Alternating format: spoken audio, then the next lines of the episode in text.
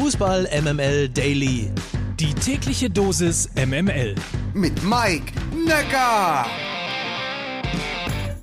Guten Morgen, heute ist Donnerstag, der 27. Mai. Hier ist die Fußball MML Redaktion und ihr hört wie immer komplett subjektiv ausgesuchte, kurze, kompakte News aus der Welt des Fußballs. Die heutige Ausgabe ist quasi zweigeteilt, ein Wunderwerk der Technik. Wir schalten hin und her, mobil zur Euroleague, aus dem Studio, dann zur Eintracht Frankfurt und natürlich erst einmal die wichtige Nachricht für alle Nordlichter. Holstein Kiel steht mit einem Bein in der Bundesliga. Die Störche gewannen gestern das erste Relegationsspiel beim FC mit 1 zu 0. Das Tor des Tages erzielte Simon Lorenz Sekunden nach seiner Einwechslung nach einer Ecke. Das Rückspiel in Kiel findet am Samstag statt und der 1. FC Köln muss mit mindestens zwei Toren Unterschied gewinnen. Will er dennoch in der Bundesliga bleiben? So, und damit mobil ab zur Euroleague. So, es hat ein bisschen gedauert, aber das hier ist krass Straße, Freunde. Von dort melde ich mich. Was ein Finale. Die Euroleague bleibt tendenziell in spanischer Hand.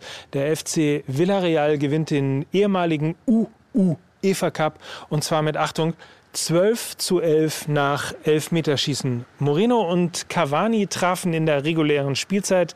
Nachdem alle Spieler getroffen haben, verschoss ausgerechnet Torwart De Gea den zwölften Elfmeter für Manchester United. Dieser europäische Pokal auf jeden Fall geht nach Spanien. Die Champions League bleibt auf jeden Fall in England. Da ist das Finale am 29. Mai, also am Wochenende. City gegen Chelsea.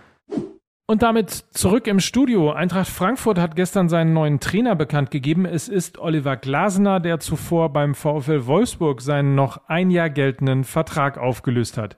Etienne Gardet von Rocket Beans hat dazu als Eintracht-Fan getwittert, Glasner wird neuer SGE-Trainer. Wow, man kann also den Verein innerhalb der Liga wechseln und das erst fix machen, wenn man seine Ziele erreicht hat. Nicht schlecht, Ausrufezeichen.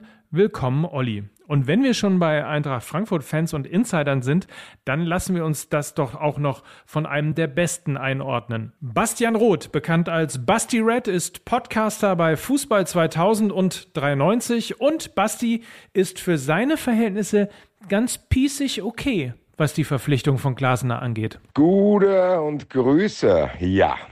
Oliver Glasner wird neuer Eintracht-Trainer.